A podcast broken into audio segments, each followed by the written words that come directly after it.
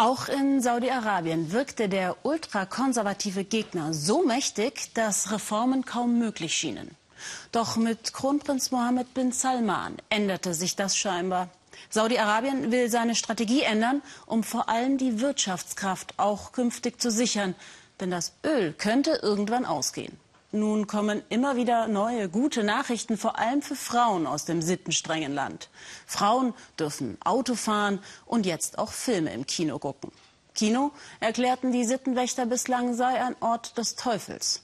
Doch inzwischen wurden schon drei Kinos eröffnet und mittendrin Joanna, eine junge saudische Frau, die sich zuerst gegen ihren Vater durchsetzte und jetzt in der Gesellschaft. Ute Brucker.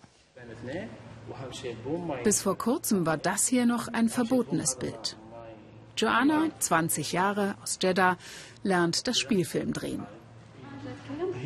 Kameras aufbauen, Licht setzen, Setdesign. Und das alles in einem Land, in dem die Sittenwächter jahrzehntelang behaupteten, Kino sei Teufelszeug. Wenn Leute eine Frau gesehen haben, die filmt oder was mit der Kamera macht, dann fanden sie das sehr befremdlich. Aber jetzt wird die Gesellschaft offener und akzeptiert sowas auch mehr und mehr. Das ist gut. Digitale und visuelle Produktion nannte die Effat-Universität den neuen Studiengang, den Joanna absolviert. Das Wort Film durfte um Himmels Willen nicht verwendet werden, sonst hätte es keine staatliche Zulassung gegeben. Doch seit im April die ersten Kinos öffneten, ist alles anders. Der Filmstudiengang darf jetzt auch so heißen. Spielfilme wurden in Saudi-Arabien zwar produziert, aber bislang nicht öffentlich vorgeführt.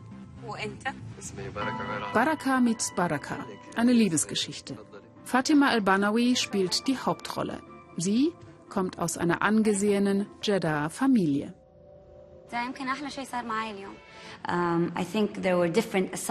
Meine Familie hatte wohl erwartet, dass ich nach dem Soziologiestudium in Harvard Karriere in diesem Fach machen würde. Dann war ich plötzlich Schauspielerin. Das war natürlich ein Schock. Aber Fatima will nicht nur Schauspielerin sein. In einem Park installiert sie einen Stand für ihr Projekt The Other Story. Erzählt mir eure Geschichte, fordert sie die Passanten auf. Wer mag, bekommt Kugelschreiber und ein Blatt Papier. Wer nicht selbst schreiben kann, darf ihr auch diktieren.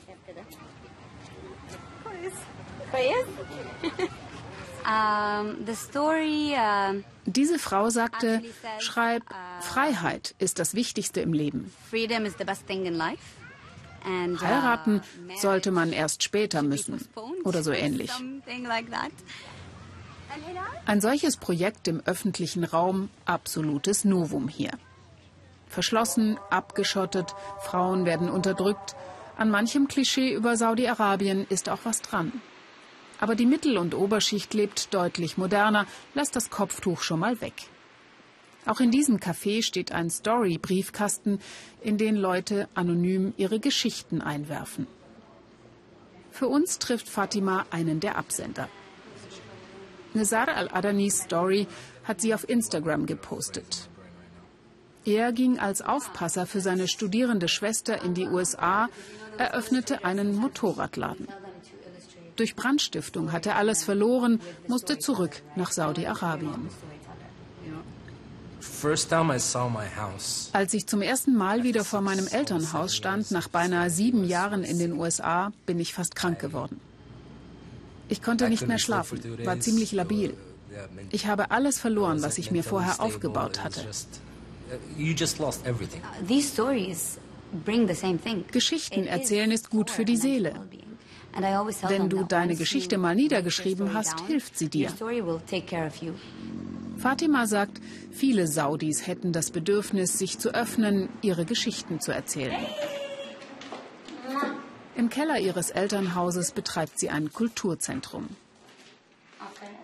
Aus inzwischen 4000 gesammelten Geschichten macht sie mit ihrem Team gerade ein Buch. Es handelt von Liebe, Konflikten mit der Familie, Selbstzweifeln. Die Leute denken, ich sei so glücklich und voller Energie, aber sie wissen nicht, dass ich zusammenkrache. Abdul Wahab liest vor, er komme aus streng religiösem Umfeld, doch das Studium habe ihm die Augen für die Welt geöffnet. Jetzt arbeitet er mit am Buchprojekt. Besonders berührt hat ihn die Geschichte einer jungen Frau, natürlich anonym. Das Mädchen schreibt, wie sie gelitten hat, weil ihre Brüder sie vergewaltigt haben, auch ihr Vater. Sie erzählt, dass sie mit niemandem darüber sprechen kann, weil sie um ihren Ruf besorgt ist.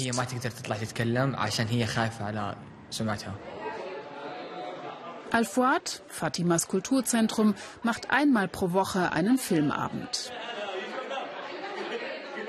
Und hier treffen wir auch Filmstudentin Joanna wieder. Heute wird das Werk einer Kommilitonin gezeigt.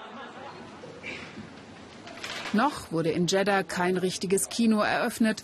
Joanna und die anderen hoffen, dass das bald kommt. Der Hunger auf Kultur ist groß.